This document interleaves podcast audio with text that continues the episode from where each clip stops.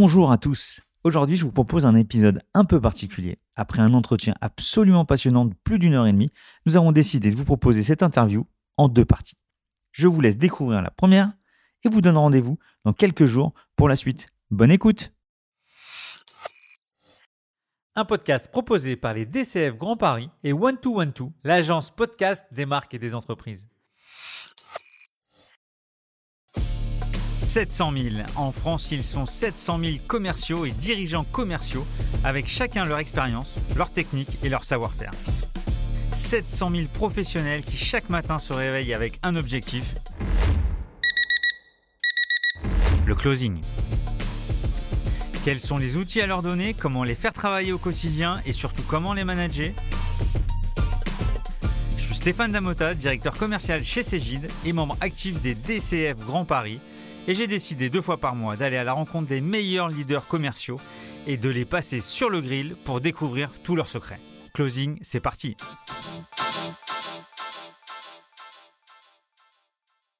Il a accepté sans hésiter de se prêter à l'exercice. Il est le fondateur de Libérer la bête. J'ai nommé Nicolas Aignon. Salut Nicolas. Bonjour Stéphane. Moi, je suis hyper content de te, voir à travers euh, euh, cet écran parce que, bon, pour les, euh, on est en distanciel une deuxième fois euh, au sein de, de Closing. Voilà. Écoute, avec un nom pareil comme Libérer la bête, je vais, je vais te laisser te présenter tout de suite parce que je pense que ça forcément attire la curiosité. merci bien. Je suis très, très content de, t'avoir aussi. J'ai adoré les échanges qu'on a eus pour préparer ce podcast. Donc libérer la bête, euh, oui, c'est le nom de ma, ma, boîte depuis quelques années. Euh, euh, ça fait dix ans qu'on est là et on aide des dirigeants, des entrepreneurs. Euh, moi, je reviens d'assez loin. Je suis ingénieur à l'origine. Je suis un ancien timide de la vente. Et, euh, et aujourd'hui, je les aide à signer plus souvent, plus vite, plus cher. Je pense qu'on va en parler. Voilà. J'étais aussi coincé du management avant. Et je me suis décoincé de ces sujets-là et je les aide en parallèle à bosser sur les, en gros, à développer une boîte qui correspond à ce qu'ils ont dans les tripes plutôt que à ce que les autres attendent d'eux. Voilà. Si je le fais en très résumé. Il y a un côté peut-être un peu plus perché qu'on travaillera aussi, je sais pas. À côté de ça, je suis un, chercheur en développement personnel radical. Donc, j'ai beaucoup travaillé autour des peurs. Ça fait pas mal de connexions autour de la, de, de la vente aussi. Donc, je pense qu'on va aller creuser tout ça. Avec grand plaisir. Bon, déjà, tu as cité euh, management, euh, business, euh, signer plus vite. Donc, déjà, tu t'es pas trompé de podcast, puisqu'on est bien sur le podcast des leaders commerciaux. Donc, déjà, c'est une, une bonne nouvelle. Est-ce que tu peux nous parler de la proposition de valeur de Libérer la bête? Il y en a plusieurs. Donc, la, proposition principale aujourd'hui, c'est d'aider principalement des boîtes de services B2B. Donc, ça va être des boîtes de conseil, de formation, beaucoup de startups aussi, donc des boîtes logicielles. des boîtes qui atteignent un plafond de verre, souvent autour de le, gros des boîtes qu'on aide, c'est autour de des millions d'euros de chiffre d'affaires, soit chiffre d'affaires annuel, soit chiffre d'affaires cumulé. on commence à bosser aussi avec des boîtes un peu plus grosses. Et, euh, et, ce plafond de verre, elles ne savent pas trop comment le faire péter, donc elles viennent nous, elles viennent nous voir. Et euh, c'est euh, des boîtes qui ont souvent un ADN assez technique, et, ou en tout cas très expert, même s'il n'est pas forcément hyper technique ingénieur. Et, et c'est les boîtes qui ont, du mal à se transformer en machine à vendre. Euh, et ça, c'est euh, bah, le parcours qu'on a fait nous, du coup, c'est le parcours qu'on transmet. Et euh, ça, c'est la proposition principale. Et puis, j'ai beaucoup travaillé à côté de ça sur l'état de flow, c'est-à-dire l'état d'hyper-productivité. Donc, on transmet les méthodos qu'on a creusés là-dessus. Et depuis un an, il y a, on a beaucoup d'appels du pied autour de, du développement personnel professionnel, c'est-à-dire comment on arrive à dissoudre les blocages, les peurs qui nous bloquent dans la vie pro. Et du coup, on développe aussi une grosse offre là-dessus. Je vais revenir sur le premier sujet qui est, euh, qui est de vendre, euh, euh, vendre plus vite. Je crois que c'est comme ça que tu as appelé. Signer, signer plus, donc plus cher, plus vite, plus souvent. Signer plus. Voilà. Si on, si on fait un focus là-dessus, donc tu as parlé de, de boîtes innovantes, tu as parlé de débloquer des, des plafonds. pour toi, c'est quoi les blocages actuels de, ce, de certaines de ces boîtes? C'est une bonne question ça. Le, beaucoup de ces boîtes, il y en a plusieurs, hein, mais il y a une partie de ces boîtes euh, et un, rapport à la vente qui est euh, qui est pas hyper sain et pas hyper facile. Hein. donc ce sont, ça peut être des gens qui sont timides de la vente comme ce que j'étais. Et ça, disons que c'est une moitié des boîtes. Puis une autre moitié des boîtes, c'est pas spécialement des gens timides de la vente, mais par contre c'est C'est des des boîtes qui braquent le projecteur énormément sur eux, plutôt que sur le prospect et puis ça ça ça amène des frictions, une espèce de tempête de résistance dans la tête de des prospects. On pourra creuser un peu le pourquoi du comment, mais en fait, c'est comme si les leurs prospects plantaient les piolaient les crampons et cetera pour résister tout ce qu'il peut au changement et ça donne un espèce de bras de fer.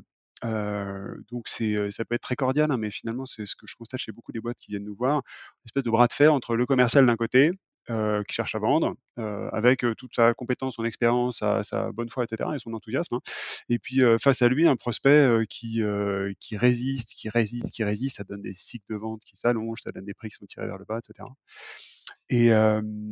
et voilà et c'est ce décalage, cette tension-là, nous, qu'on arrive à résoudre. Mais pourquoi un prospect résiste? Il t'appelle pour, heu, avoir une démo de ton produit. Pourquoi il résisterait? Ben, nous, ce qu'on a, heu, ce que j'ai je sais pas si j'ai découvert, mais en tout cas ce que j'ai appris, heu, en, mmh, en me guérissant de cette timidité de la vente, c'est que dans la tête du prospect, c'est comme s'il y avait 2 personnes. Il y a il y a la partie un peu rationnelle de son cerveau, c'est celle effectivement qui a pris rendez-vous, c'est celle qui a été regarder, heu, sur, heu, le site en question là, ce que faisait le produit et cetera. Donc celle-là, elle a plutôt envie de changer et puis, il se trouve qu'en tant qu'être humain, on est, tous, équipés d'une fonctionnalité qui est extrêmement puissante, qui est une fonctionnalité de résistance au changement. Heu, ça vient de de de traumas qu'on a tous vécus et cetera et heu et cette fonctionnalité-là, dès qu'elle voit un changement pointer le bout de son nez, elle se met à résister tout ce qu'elle peut. Heu, on lui a donné un nom, enfin, c'est un de mes mentors qui, qui qui l'appelle comme ça, il l'appelle la petite voix. Heu, c'est cette petite voix qu'on entend, cette espèce de 2e nous à l'intérieur de nous qui, heu, qui à chaque fois qu'on voit pointer un changement, va nous susurrer des trucs comme: «Eh, est-ce que c'est bien raisonnable? Est-ce qu'il faut? Est-ce que c'est pas dangereux?» et cetera, qui va nous faire bloquer. Donc c'est vrai dans tous les changements et comme, la vente est un changement, paf, la petite voix du prospect, elle vient, elle vient se mettre au milieu de la paroisse, souvent très, très inconsciemment, dans quasiment n'importe quelle vente, quoi et je constate qu'il y a assez peu de de vendeurs qui lui parlent réellement à cette petite voix. Ils se contentent de parler à la petite voix rationnelle. Est-ce que ça te parle? Je pars directement dans des notions qui sont très, heu, enfin assez spécifiques à ce qu'on transmet. Est-ce que ça te parle ça? Oui, ça me parle. Donc, heu, c ce qui est forcément ce qui gratte, c'est de se dire que si je rentrais dans une boulangerie, que je demande une baguette et au moment où on me tend la baguette, en fait, je la veux plus. Alors là, c'est un peu c'est un peu c'est un peu simpliste ce que je dis. Mais donc là, toi, tu dis que le commercial arrive avec un process de vente assez structuré. Il passe plein d'étapes qu'il a l'impression de passer correctement, mais au final, le socle, le terreau du changement, lui, il est pas travaillé. On suit plutôt un processus de vente plutôt qu'un processus de décision? Ouais, ouais, c'est exactement ça. Alors je rebondis tout de suite sur le sur l'image de la baguette, parce qu'effectivement, nous, dans les boîtes qu'on aide, c'est des, c'est des boîtes qui vendent des services innovants ou au moins novateurs. Donc c'est pas forcément des révolutions qu'ils qu'ils vendent, mais c'est à peu près clair que ces boîtes vendent un changement, qu'elles en soient conscientes ou non et que la personne, qui l'achète en face en soit consciente ou non. D'accord? Donc quand j'achète une baguette, j'achète pas un changement. C'est pour ça qu'on est très, très focus B2B et même très focus service B2B, parce qu'effectivement, dans ces cas-là, dans l'immense majorité des cas, on vend un changement. Quand on est en B2C, on vend un peu moins un changement et quand on est sur des, heu, du des commodités, comme la baguette, là, on vend pas du tout de changement. Du coup, pour pas embrouiller heu, le message, on va vraiment tous les exemples que je donnerai, de tout ce qu'on va creuser, c'est dans des services novateurs ou innovants, donc qui bousculent un petit peu la personne en face. J'ai fait exprès de donner un exemple qui était hors sol pour justement appuyer sur, heu, sur ta proposition de valeur. Ah ouais, je on est bien en face du coup et sur la, mmh, heu, bah, si on prend on peut prendre l'exemple de la démo, hein, dont tu parlais, hein.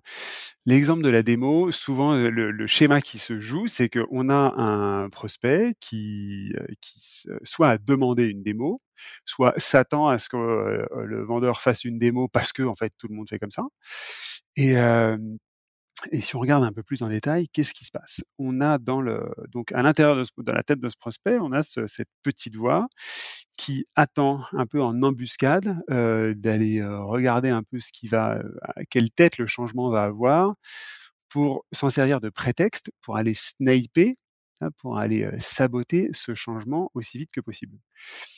Donc quand on, la plupart du temps dans ces, dans ces entretiens de vente de démo, il y a quelques mots, quelques quelques minutes pour comprendre à minima le contexte du prospect et puis après paf, on part dans la démo mais il faut comprendre qu'on part dans, la démo à un moment où cette petite voix, n'est pas du tout préparée en fait à recevoir cette démo. Du coup, elle va voir cette démo comme un, une menace de changement juste majeure.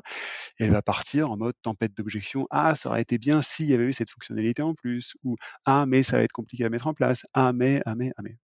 D'accord? Et alors que rationnellement, en fait, elle a demandé cette démo-là. Et, c'est juste que la petite voix en profite pour générer une espèce de tempête d'objection et de résistance une fois que, une fois que la démo est faite. C'est pour ça que tu emploies le mot saboter. Donc c'est ah ça, c'est un saboteur. C'est vraiment un saboteur. Et c'est vrai dans, donc c'est vrai dans la vente, mais c'est vrai en fait dans nos, dans plein de situations de, vie personnelle. Là, moi, je viens de déménager. On fonctionne énormément à distance chez Libérer la Bête, et, du coup, j'ai construit une liberté là pendant ces dix années qui me permet d'avoir déménagé au fin fond de la montagne de Haute-Provence. Et, c'était plutôt une, demande de ma femme. Et pendant un an, ma petite voix, donc mon saboteur, a résisté, résisté, résisté, fait tout ce qu'il a pu pour trouver les meilleures fausses excuses possibles pour qu'on déménage pas en fait. Et cette petite voix, elle est présente tout le temps. Dès qu'il y a un changement d'habitude qui pointe son nez, paf, la petite voix, elle essaie de, de, tacler ce changement d'habitude. Et donc, c'est vrai en particulier dans la vente. On le voit également même sur la partie changement, quand tu as des changements d'organisation, où les gens découvrent pendant le, pendant le call les changements d'organisation, et tu vois que chaque prise de parole, c'est à chaque fois un tacle, parce que justement, cette petite voix, elle te dit, bah, non, c'est pas bon, non, c'est pas bien, qu'est-ce que tu vas devenir? Enfin, c'est ce que ça me, ça me fait penser à ça. ça me fait rire à chaque fois, parce que effectivement, c'est exactement le même sujet. Et les, et les managers, les dirigeants s'évertuent à parler à la partie rationnelle. Enfin, il y, a deux tendances qui se font. Soit, soit ils s'évertuent à parler à la partie rationnelle du, cerveau de leurs collaborateurs, à expliquer le pourquoi on fait cette, ce, changement, ce que ça va donner, etc. Et puis souvent, ça, ça, dévie de plus en plus vers de l'infantilisation, c'est-à-dire qu'on va, de plus en plus en fait, prendre les personnes un peu pour des, pour des, ouais, pour des enfants. J'allais dire des demeurés. Euh, avec vraiment enfin, comme si c'était à l'école. Et donc, ça me fait toujours assez rire de voir ces, ces fonctionnements-là, parce que c'est un fonctionnement assez typique de quelqu'un, d'un manager qui n'a pas compris qu'en fait la petite voix existait et que tant qu'il parlait pas, la petite voix du, prospect ou, enfin, ou du manager, ou du manager, pardon, c'est mort, quoi. Il va, il va jamais pouvoir embarquer la personne. Et donc, quel est le secret de, de libérer la bête pour que euh, le prospect n'entende plus cette petite voix et, libère euh, son écoute c'est pas le, secret de libérer la bête. C'est le. Moi, je peux peut-être raconter un tout petit peu le parcours que j'ai fait pour arriver à, transmettre cette approche comme je la transmets. Donc, euh, euh, ça fait. J'ai créé la boîte en 2000, 2010. Euh, de 2010 à 2015, je vendais principalement des missions d'accompagnement sur l'organisation. Puis, je me suis rendu compte en 2015 que j'étais timide de la vente. Timide de la vente, ça veut dire quoi? Ça veut dire que évidemment, j'arrivais à signer. Enfin, j'étais entrepreneur, sinon j'aurais pas duré toutes ces années-là. Mais par contre, je trouvais des subterfuges, des stratagèmes pas possibles pour arriver à, simplifier les conversations de vente. chaque fois que j'arrivais au tarif, ça me mettait un nœud dans le ventre incroyable. J'avais même fini par concevoir un mode opératoire où en fait les clients décidaient de la facturation parce que ça, ça me permettait d'éviter le truc en fait. Et donc c'est mes clients qui décidaient de combien j'étais payé ça marchait pas mal, c'était un peu pervers quand même, mais ça marchait à peu près bien. Je me suis rendu compte qu'en fait, je faisais ça pour essayer de leur sauver la vie. Enfin, c'était la, posture n'était pas top. Du coup, je me suis dit, non, mais ça suffit, je vais aller trouver des solutions à ça. Et je suis allé remuer un peu ciel et terre. Je suis allé me former chez des chez très bons mentors en France, des très bons mentors américains, etc. J'ai couru l'Europe là-dessus, jusqu'à trouver une méthode qui me parle à moi. Et, et, quand je l'ai trouvé, je me suis dit ah ouais, c'est tellement beau, mais en fait c'est super élégant comme manière de vendre dans ces conditions-là. Moi, je veux plus devenir, je veux plus rester formateur juste en management. Je, veux devenir formateur en vente parce que c'est juste tellement élégant que ça a besoin d'être plus connu. C'est assez rare d'entendre le mot élégant autour du métier de la vente. Ouais, mais justement, c'est ça qui. Enfin, moi, je, je, désespérais en fait de trouver une méthode de vente qui me corresponde où je puisse être complètement moi-même, où je puisse être transparent, où je puisse arrêter de porter un masque, que ce soit pas une espèce de, combat d'arts martiaux avec le prospect, mais que ce soit une, enfin, que je sois complètement moi-même en vendant. Je, ne sais pas si ça, si ça résonne, ça vaut pas comme, comme objectif. Moi, j'en pouvais plus, de, d'être un autre Nicolas quand je vendais. Et, Et donc quand j'ai trouvé cette approche-là, c'était un tel soulagement, une telle libération, ça m'a ouais, complètement transformé, quoi. Elle a un nom cette approche? Elle a un nom, bah, elle s'inspire en fait, il y a beaucoup de méthodes qui tournent autour de ça, mais finalement assez peu se sont rendues complètement digestes et accessibles. Moi, j'ai été très inspiré au départ, le mon 1er coup de, enfin, c'était vraiment un coup de poing dans la tête, quoi, c'est quand j'ai découvert le Customer Centric Selling. Customer Centric Selling, comme son nom l'indique, c'est une méthode de vente centrée sur le client. OK. Il y en a il y en a une dizaine d'autres en fait des méthodes, heu, des méthodes comme ça. Le problème, c'est qu'elles sont pas forcément très digestes. Et du coup, le côté pas très digeste les rend bullshittés très, très vite. Il y a beaucoup de gens qui ont l'impression d'utiliser ces méthodes, alors qu'en fait, ils utilisent quelques pourcents de ces méthodes. C'est quoi l'intention de ces méthodes? L'intention de ces méthodes, c'est, de faire en sorte que le prospect ait acheté psychologiquement dans sa tête avant même de savoir ce qu'on a à lui vendre. Ça, je trouve ça élégant, moi. Parce qu'effectivement, ça force du coup à s'intéresser au prospect et ça force à aller cliqueter dans la tête du prospect des étapes qui font qu'effectivement, il va avoir acheté avant même de savoir ce qu'on a à lui vendre. Et si on se contente de lui faire un câlin, si on se contente de lui poser 2-3 questions pour cocher le minimum vital de cases, genre: «Je me suis intéressé à toi, maintenant regarde ce que j'ai à te vendre», ça marche pas. C'est là où je trouve ça élégant. Et hem et ce qui me plaît particulièrement dans ces méthodos, c'est qu'effectivement, ça respecte exactement le chemin que la petite voix du prospect a besoin de faire dans sa tête.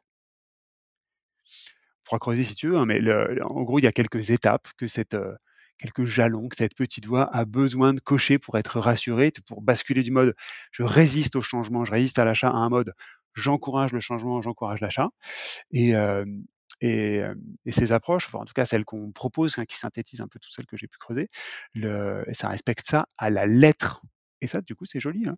Quand on entend ça, c'est sûr que, mmh, on peut penser à plusieurs expériences de vente en fonction, heu, du prospect qui te dit: «Bon voilà, j'ai 30 minutes, heu, les vos PowerPoint, vous les gardez pour vous, heu, moi je veux voir la démo, le produit et je veux rien d'autre». Et puis il y a l'autre, qui te raconte ses histoires avec, sa femme ou son mari et et toute sa vie depuis, depuis 20 ans, qu'il a peut-être 3 mois encore à rester dans l'entreprise et qui va se faire jeter si le projet il va pas voilà, donc on a on a tous ces cas-là et comment tu fais pour, déployer une méthodo élégante en fonction des personas qui peuvent être, heu, divers et le le la la méthodo, elle part du le point de départ, c'est d'aller, heu, prendre le contrôle sur la conversation.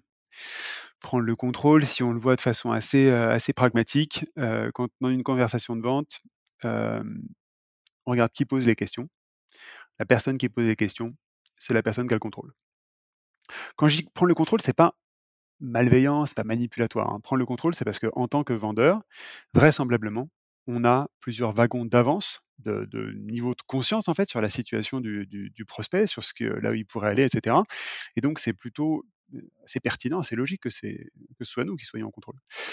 Et cette prise de contrôle, heu, c'est pas forcément la même selon le type de profil qu'on a face à nous et hem, sur des profils très, heu, très bienveillants, des gens qui admettent avoir un peu le temps de discuter et cetera, ça va être assez facile. On va juste leur demander, heu, si on peut leur poser quelques questions sur leur contexte. Heu, sur des profils qui sont tout feu tout flamme, des profils qu'on appelle enthousiastes ou des early adopters heu, même s'ils n'ont pas beaucoup de temps, en fait, ça ça va se faire très, très vite. C'est des profils qui ont la capacité de dompter eux-mêmes leur petite voix et ces early adopters. Heu, du coup, ils sont un peu plus faciles à traiter que les autres. Heu, ils peuvent être toxiques pour, heu, certaines raisons, mais on en reparlera si tu veux et puis, et pour pour ceux qui nous prennent de haut, et qui, et qui cherchent à nous à nous rentrer dedans et à prendre le contrôle coûte que coûte, là, il y a des techniques un petit peu plus avancées, qui permettent en fait de leur c'est des gens qui sont très campés sur leur position et il y a, quelques approches comme des questions qu'on appelle des questions de secousse ou des questions d'anxiété qui vont permettre de leur mettre le petit coup derrière les genoux pour leur faire comprendre qu'en fait, il y a des choses qu'ils ne savent pas, qu'ils ne savent pas. Ça, c'est une approche d'ailleurs qu'on retrouve dans, heu, Challenger Sales, dont on avait parlé ensemble. Donc si je résume, l'intention, c'est de prendre le contrôle et de ne pas le un prospect qui demande à faire une démo, c'est qu'il a déjà voulu prendre le contrôle. Donc on a perdu la main et c'est pas bon. Peut-être qu'on va lui faire sa démo, mais on va lui faire sa démo après avoir cliqueté ce qu'il a besoin de dans chez sa petite voix.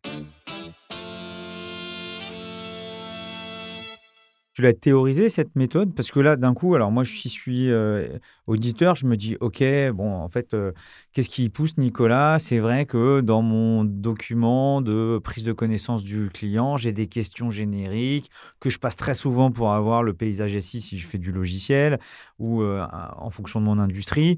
En fait, ce qu'il est en train de me dire, c'est qu'il faut que je papote un peu plus, que je remplisse mieux les cases, de de mon document, mais vite, vite, vite, je vais quand même aller à la démo et je vais quand même aller faire ma propale et je vais quand même euh, c'est ça que tu es en train de nous dire euh, ben, Ça peut aller un petit cran plus loin quand même, parce que si on se contente de ça, la plupart du temps, on va pas cocher la petite voix.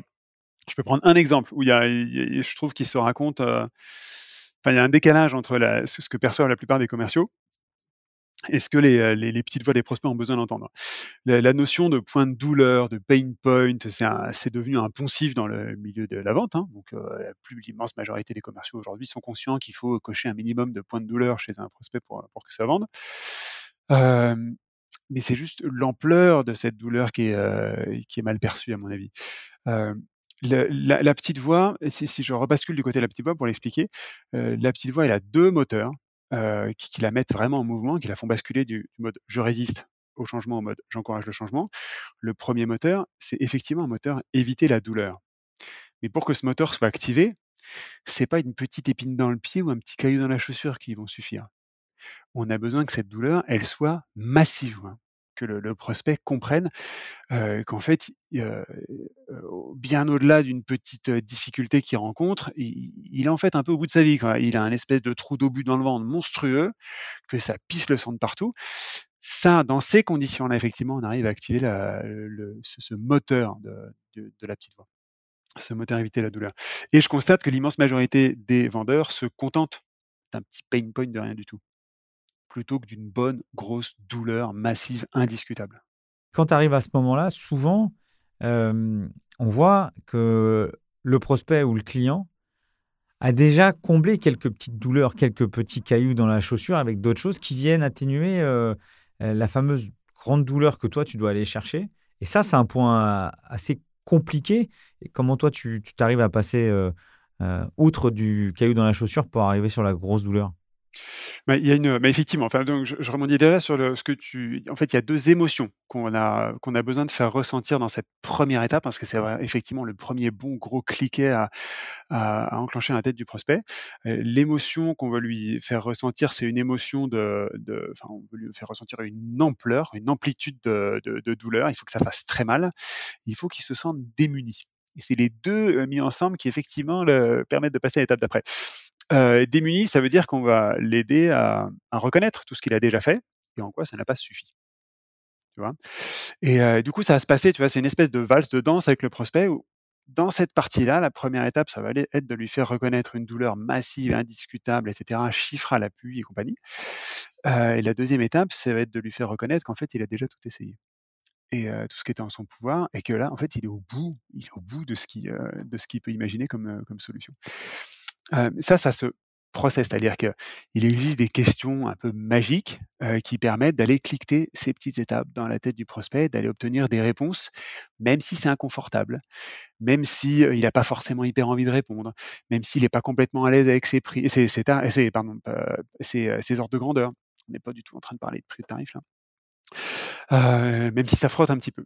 Et parmi les, les ingrédients dont on va avoir besoin, le prospect à ce moment-là doit avoir la certitude qu'on s'intéresse réellement à son contexte. Ça veut dire que si on a parlé à ce moment-là de notre solution, de notre produit, etc., c'est mort. Parce qu'il voit bien que c'est téléphoné. Si on a pris soin de bloquer ces demandes, de parler de notre produit, de notre démo, de machin, et de nous concentrer uniquement sur son contexte, là, la porte est complètement ouverte à ce qu'il en parle. Hein. Et même, c'est d'ailleurs assez bluffant de voir à quel point il, vide son sac parce qu'enfin, il a quelqu'un face à lui qui est prêt réellement à l'écouter. Je vais rebondir sur du factuel, sur trois notions. La première, c'est que dans toutes les, notamment chez les éditeurs, mais dans d'autres sociétés aussi, on utilise des frameworks, soit le Manact ou le Medic, qui sont des frameworks sur lesquels on a des questions avec un scoring de réponses sur qui décide, le budget, la douleur, euh, euh, le process de vente, euh, la date de signature, etc. Par rapport à ce que tu viens de dire, c'est déjà pas si simple de former tous les commerciaux à être des bons utilisateurs de, ces frameworks. Mais là, dans ce que tu es en train de nous dire, il faut aller encore plus loin. Alors. c'est pas qu'il faut aller plus loin, c'est que c'est qu'il faut pas mélanger les points de contrôle et les points de passage obligés de la, dans la tête du prospect. une bonne partie, donc je suis pas expert de ces, de ces, de ces protocoles de management de sales. moi, vraiment, ma zone d'expertise, c'est de savoir exactement ce qui se passe dans la tête d'un prospect, même dans une vente complexe, et d'être en mesure d'aider le vendeur à accompagner ce qui se passe dans la tête du prospect. les managers, ils ont des problématiques un peu différentes, c'est qu'eux, ils veulent avoir une espèce de vue d'avion de pilotage de ce qui se passe dans la tête des vendeurs et puis par rebond de ce qui se passe dans la tête des prospects.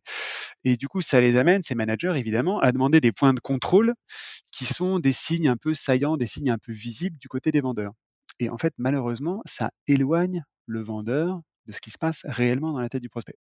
Chez les vendeurs, effectivement, ces méthodes de management de sales, qui ne sont pas des méthodes de vente, hein, qui sont des méthodes de management de vendeurs, amènent une espèce de, confusion, de tiraillement, où, où on va tellement aller les chercher sur le fait d'avoir coché des cases qui sont pas vraiment customer centriques, mais qui sont plutôt vendeur centriques, euh, ben ça, les empêche en partie, si je force un peu le trait, de, de s'occuper réellement du côté customer centrique, d'aller voir ce qui se passe dans la tête du prospect et d'aller accompagner ce qui se passe dans la tête du prospect. Pour ceux qui connaissent pas ni le Medic ni le Manact, j'ai envie de faire un, petit numéro spécial en bonus dans quelques, dans quelques semaines. Donc, on pourra. Donc, autant pour le coup, moi, je suis un spécialiste de ces, de ces frameworks qui sont pour complémentaires. J'ai entendu ta réponse, mais ça veut donc dire que y a, j'ai une deuxième remarque, c'est pour que le sales aille aussi loin dans la compréhension de son client, dans les douleurs, etc. Ça, veut dire qu'il y a un pilier qui est extrêmement fort. C'est le pilier de la connaissance du sales, de l'environnement de son client, de l'environnement de son business. Donc ça veut dire qu'on demande encore plus de savoir-faire côté, côté sales. Euh, oui on demande du savoir-faire pour construire la conversation de vente, mais une fois qu'elle est construite, la conversation de vente, elle va être à 90-95% la même pour tous les prospects d'un segment donné dans un marché. Donc il y a effectivement besoin d'une vraie connaissance métier pour construire cette conversation de vente. Et tous les sales ne sont pas des constructeurs de conversation de vente. Les sales ont plutôt vocation à être des utilisateurs avertis d'une conversation de vente qui a été soit construite avec eux, soit, qui a été construite par un sales plus senior ou par un expert métier en partenariat avec un sales. D'accord? Mais on, retrouve du coup un script en fait. Hein. Donc je sais quand je parle de script, ça fait euh, il y a une partie des, vendeurs qui se hérissent en disant ah putain mais avec un script je perds ma liberté, je perds ma je perds la souplesse, etc. Non, mais faut, faut, pas non plus, euh, faut un peu démystifier, je trouve, le, script. C'est pas un script de, de, de, scénario de cinéma où si tu sors d'une virgule, c'est mort. C'est un script qui soit suffisamment construit pour qu'effectivement ça anticipe tous les cas de réaction des, des, différentes typologies de prospects de cette catégorie-là, de ce segment particulier, et un script qui soit suffisamment souple pour que ça permette de s'adapter aussi aux spécificités de chacun des prospects. Est-ce que ça répond à ta question sur le, niveau de seniorité requis pour les sales? Ça répond, mais je, je, suis surenchéri pardon, en disant que quand, quand, tu as des prospects qui sont pas très bavards ou qui sont très en mode démo, je pense que pour aller leur montrer la valeur, le fait d'être un un baromètre de son métier, de connaître ses concurrents, d'avoir des, des, succès avec d'autres sur d'autres du, fameux storytelling. Je pense que ça, c'est nécessaire. Et au final, dans ce métier de la vente, on le voit bien, tu ne transformes pas un sales, même s'il a un bon script et un bon, un bon connaissance du process de vente, dans un nouveau métier en l'espace de deux mois. Oui, je, non, mais c'est pas non plus la promesse. Hein, on ne on transforme pas les, des, euh, des commerciaux, enfin, on les transforme pas en commerciaux exceptionnels en claquant des doigts. Mais, le, mais là, quand tu parlais de storytelling, de connaissance du marché, etc., ça se script. C'est-à-dire qu'effectivement, il y a, dans, les premières parties de la conversation de vente, on a besoin de s'occuper vraiment uniquement de la petite voix du prospect. Euh, donc, on va enclencher son moteur, euh, éviter la douleur, on va lui faire reconnaître une bonne grosse douleur massive. Euh, souvent, cette douleur aura été anesthésiée au préalable, du coup, on a besoin de la désanesthésier. Tout ça, ça se script.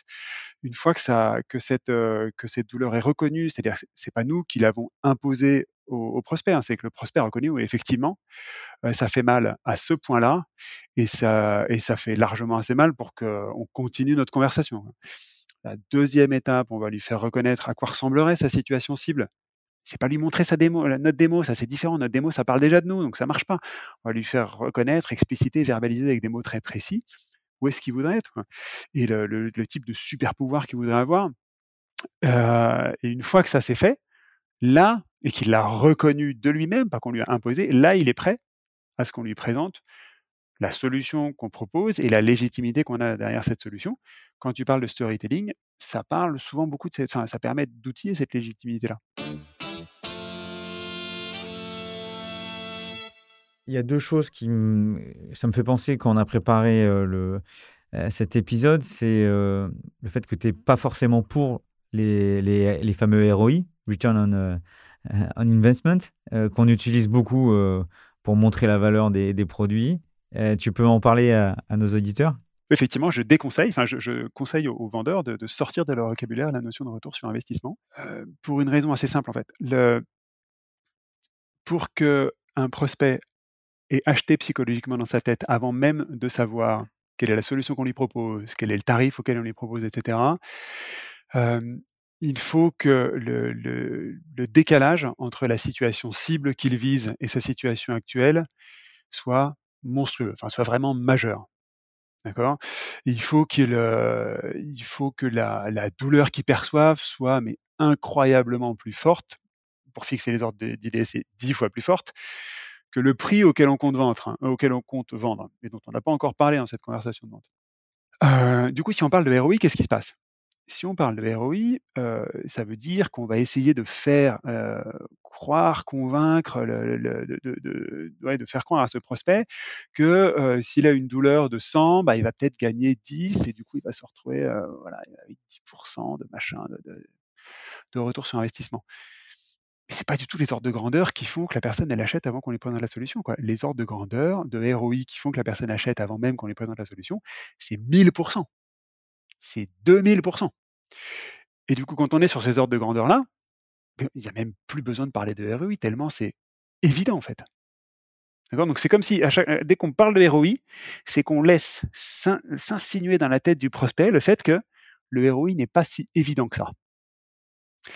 Et là, on va partir dans un espèce de calcul d'apothicaire, parce que pour calculer réellement un ROI, bonjour, quoi, il, y a, tout ce qui est tangible qu'on peut calculer, puis il y a tout ce qui est intangible, qui est souvent majeur, euh, qui est impossible à calculer. Et on va être là en discussion de marchand de tapis, non pas sur la conversation de vente, mais sur le ROI.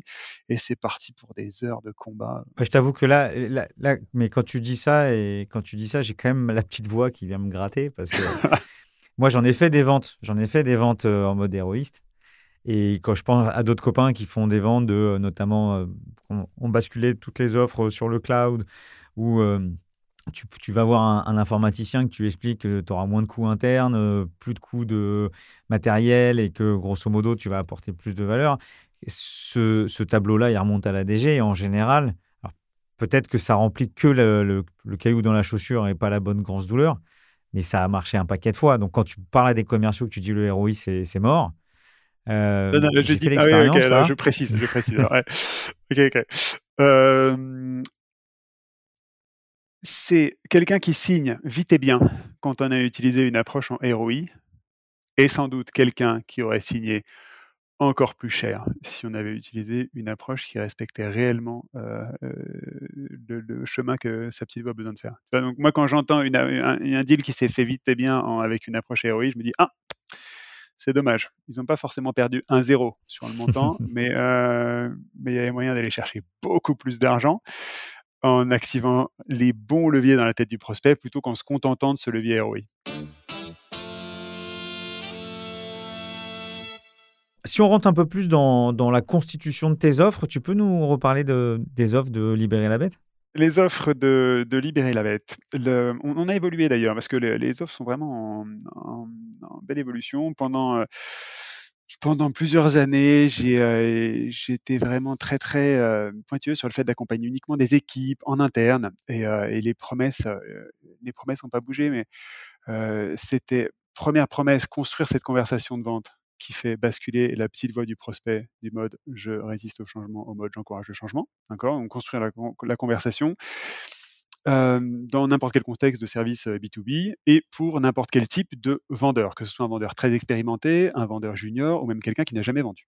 Ça, premier, vraiment premier terrain de jeu qui me qui me plaît beaucoup et deuxième terrain de jeu, inventer l'offre impossible à refuser, qui va, cliqueter tellement facilement les, les différents éléments dans la tête du prospect, que ça signe encore plus vite et encore mieux et souvent beaucoup, beaucoup plus cher. Voilà, donc sur les modes de livraison, cette offre-là, ça ça a varié ces dernières années. On a fait beaucoup de dédiés, avec beaucoup d'accompagnement et puis on on s'est rendu compte qu'on pouvait systématiser le parcours de progression des différentes personnes qu'on aidait et du coup, maintenant, le mode de livraison, il fonctionne plus sur des masterclass, c'est-à-dire des des sessions de de formation à distance, hein, tu avais, as eu l'occasion de participer à à une de nos masterclass où on met un peu les gens en fusion dans ensemble sur une même thématique et puis on les, on les aide à se reprogrammer, avec des exercices très, très pratiques. Voilà, puis donc on a on a plusieurs masterclass qui s'enchaînent pour, suivre le niveau de progression des des différents, des différents vendeurs. On utilise beaucoup la progression entre pairs, P-A-I-R-S, euh, parce que moi j'ai été extrêmement formé à ça. Et, euh, et je trouve que c'est très très puissant pour aller faire fondre les croyances des uns et des autres et aller euh, faciliter le changement. Je reviens sur l'offre irrésistible. C'est vrai que quand tu prends le problème à l'envers, c'est-à-dire que si tu utilises la bonne méthode euh, pour aller chercher le trou dans l'estomac, mais tu te rends compte que dans ton catalogue, tu n'as pas la réponse, euh, je pense que l'offre irrésistible a, des vertus, puisqu'elle permet à la fois aussi de travailler euh, son offre en tant que telle. Euh, ça, je trouve ça assez, assez intéressant. Le deuxième, c'est effectivement, je suis témoin de cette masterclass et un témoin extrêmement positif, parce que j'ai trouvé ça intéressant d'être avec d'autres personnes du, du, business plusieurs tailles d'entreprise, plusieurs secteurs d'activité, plusieurs spécialisations. La façon dont tu mènes ça aussi, euh, le fait que tu sois debout, qu'il n'y ait pas de slide, que tu travailles sur la carte mentale. Je suis un aficionados aussi des cartes mentales. Euh, tout ça, c'est, j'ai trouvé qu'il y avait une vraie énergie. Et de basculer sur des petits groupes avec des inconnus où en trois minutes, tu pitches des sujets où on partage entre pairs, euh, j'ai trouvé ça impressionnant et très efficace. Et, ça inspire vraiment les nouvelles méthodes de, de, de, de, formation en dehors du contenu que tu livres, mais aussi le, le contenant que j'ai trouvé hyper dynamique. Ouais, mais d'ailleurs, on monte, euh, on prépare d'ici la fin de l'année, on aura monté une masterclass sur, la manière avec laquelle on anime nos masterclass. Parce qu'effectivement, on a, pas mal de demandes là, et donc on prend nos, sujets les uns après les autres. Euh, c'est euh, c'est les techniques d'animation qui, qui dénotent un peu en France. Moi, c'est les techniques que je suis allé chercher aux États-Unis donc, quand on fait ça aux États-Unis, on se retrouve dans un groupe de 500 personnes sur de la musique techno à 8 h du matin. Donc, on n'a pas repris tout, hein, parce que je sais qu'en France, ça frotterait un petit peu si je faisais danser tout le monde à 8 h du matin sur la techno. Mais néanmoins, on a repris des techniques d'animation qui permettent de mettre les, gens en énergie, fou. Ça se passe à, à, distance. Beaucoup de gens sont sceptiques hein, sur le, Là, ça fait au moment où on enregistre cet épisode, là, ça fait deux ans qu'on est en plein Covid euh, avec du, euh, des, des, des, gens qui sont saturés du fonctionnement à distance. Et je constate que en sortie de l'événement, les gens nous disent mais dis donc, mais c'est dingue, j'ai jamais vécu une telle expérience, même en présentiel. C'est euh, en fait, je crois que j'ai jamais rien vécu de comparable. Une telle proximité avec les gens alors qu'on se connaissait pas du tout, le tout à distance. Et les gens ont beaucoup le, le champ de Il faut, faut, dire aussi que tu, tu fais ça d'une façon très quali, tu es assisté, tu as du super matos, une salle, tu as quelqu'un qui t'assiste pour l'animation, tout le monde se donne des commentaires, tu peux même avoir des interactions avec les autres, les autres euh, apprenants. Et, voilà, donc euh, c'est pas juste euh, toi debout et, pas de, et pas de slide, il y a tout un savoir-faire derrière.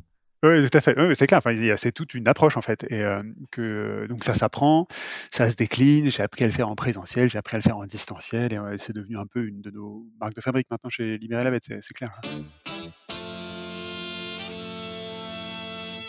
Tu parles souvent de, de, frotter. et en fait, il y a une notion que tu n'as pas encore abordée qui est liée à la, à la petite voix, c'est la notion d'aquarium. Oui, effectivement, c'est vrai. Une des grosses notions de, de Libérer la Bête cet aquarium, qu'est-ce que c'est?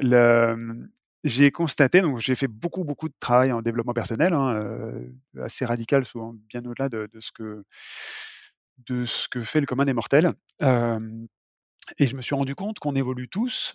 c'est comme si on avait tous la tête dans une espèce d'aquarium. Alors, c'est quoi cet aquarium? Et c'est chacun l'autre, hein, vraiment chacun notre aquarium. Moi, je le visualise comme une espèce de, de ballon de foot transparent. Donc, c'était un espèce de, d'aquarium à facettes. Euh, et chacune de ces facettes, c'est quoi? C'est euh, une peur qu'on trimballe depuis souvent longtemps, euh, une habitude dont on a hérité peut-être de notre écosystème ou de nos parents ou de on ne sait pas trop qui en fait, une croyance, une croyance par exemple dans la vente qu'il faut faire des démos pour vendre, un truc comme ça. ça peut être aussi des traumas, c'est des trucs un peu durs qu'on a vécu et qu'ils ont clac conditionné pour pour longtemps. Et, et, cet aquarium est transparent, c'est-à-dire qu'on voit la réalité à travers ce prisme-là. On n'a pas, on n'a pas conscience en fait qu'on est bloqué par cette, euh, par ces facettes de l'aquarium. Et, euh, et, on a chacun le nôtre. Donc, dans un écosystème donné, on a des facettes qui sont en commun. Donc, les, commerciaux, dans les services B2B, ils ont plein de facettes d'aquarium en commun. C'est pour ça qu'il y a des croyances en commun sur les démos, sur le fait d'utiliser des slides, sur la, ce qui est censé être la bonne conversation, ce qui est censé être les bonnes métriques à regarder, sur euh, sur ce genre de, sujet-là. Et puis, il y a des croyances qui nous sont propres, qu'on a arrêté de notre famille. si je mets en perspective avec la petite voix, la petite voix, c'est comme le fil électrique euh, dès qu'on s'approche d'une croyance ou d'une facette de l'aquarium un peu trop près.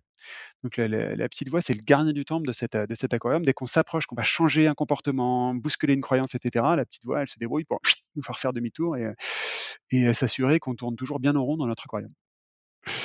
Voilà, donc moi j'avais un aquarium de dingue sur la vente de dingue sur la vente, avec une croyance que euh, que c'était pas fait pour moi, une croyance que une peur de déranger, une peur de l'échec, une peur de perdre le contrôle dans les conversations de vente qui était majeure, euh, une peur du jugement, que la personne me bâche si elle n'était pas d'accord avec ma proposition, si elle n'était pas d'accord avec mon prix. Et donc c'était tellement violent en fait que j'ai pas eu vraiment d'autre choix que de m'en occuper de cet aquarium et d'aller faire d'aller désinguer les facettes les unes après les autres jusqu'à trouver justement un aquarium dans lequel je suis heureux, heureux de vendre et maintenant heureux de transmettre sur la vente. Donc ça se travaille tout ça. Et donc quand tu parles de ça, c'est plus à titre individuel où le sales, manager sales doit travailler ses aquariums, ou c'est dans cet entretien de vente et dans cette méthode euh, déclencher la petite, ralentir la petite voix ou la faire moins saboter côté client, mais aussi est-ce qu'on peut les faire changer d'aquarium dans cet entretien de vente? Oui, carrément. Et du coup, c'est important de, bien faire la part des choses. on vit tous dans notre aquarium. Du coup, le vendeur vient avec son aquarium, le prospect vient avec son aquarium dans l'aquarium du vendeur, il peut y avoir certaines résistances sur la manière avec laquelle il va vendre, il peut y avoir des peurs de perdre le contrôle, etc., qui vont influencer la conversation. Et dans l'aquarium du prospect, il peut y avoir des croyances sur les solutions qui existent, sur la réalité de sa situation, etc., qui vont aussi influencer la conversation. Donc pour moi, un, bon vendeur, c'est un vendeur qui est à la fois conscient de son propre aquarium, qui travaille sur son aquarium, et qui est extrêmement conscient de l'aquarium dans lequel vit le prospect qui va effectivement aider son prospect à changer l'aquarium c'est pas faire forcément une révolution dans l'aquarium de son prospect, mais en tout cas, c'est au moins mettre la main sur certaines des facettes que le prospect voulait pas voir, puis éventuellement traverser ces facettes-là, quelques-unes. Une bonne grosse douleur dont on parlait tout à l'heure, c'est faire prendre conscience au prospect qu'en fait, le petit caillou dans la chaussure, enfin, ce qu'il percevait être juste un petit caillou dans la chaussure, en fait, c'est majeur. Et, et c'est pas nous qui le disons en tant que vendeur, c'est lui qui va reconnaître en tant que prospect que oui, effectivement, il était un peu endormi sur ce sujet-là, un peu anesthésié, et qu'en fait, c'est vachement plus violent que ce qu'il avait, ce dont il avait conscience.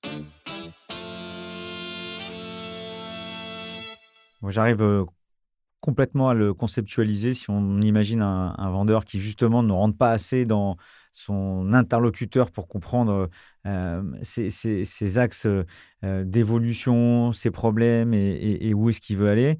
Et de l'autre côté, un, prospect qui est assez dur et assez cash, qui ne veut pas rentrer trop dans les échanges, c'est de se dire que si on arrive à coller les deux facettes entre le commercial qui va aller chercher plus loin et le prospect qui accepte d'ouvrir, là, on a réussi à, coller les deux facettes de chaque aquarium Oui, tout à fait, tout à fait. Ouais. On, a vraiment de, on a vraiment de ça.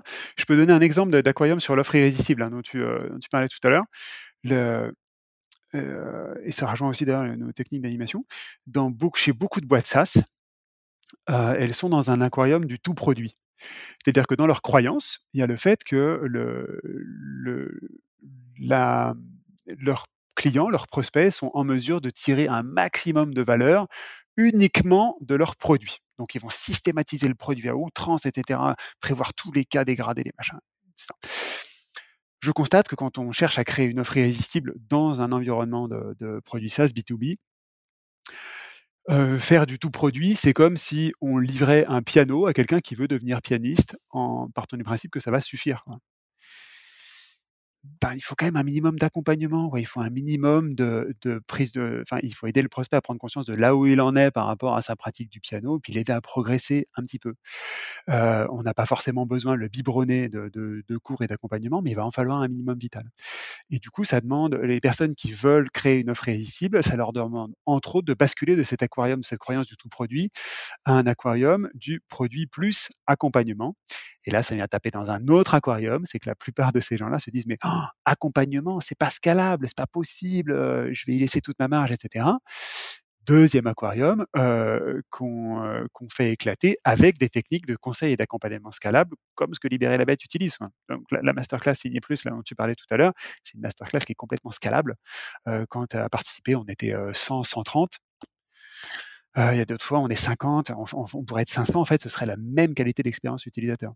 C'est juste que ces approches-là sont peu répandues, peu connues, et du coup, les gens s'imaginent que c'est pas possible.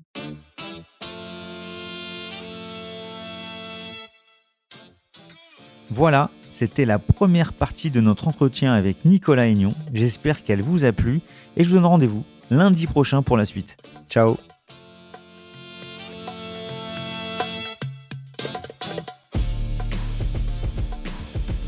Une mention spéciale à One 2 One l'agence podcast qui réalise Closing.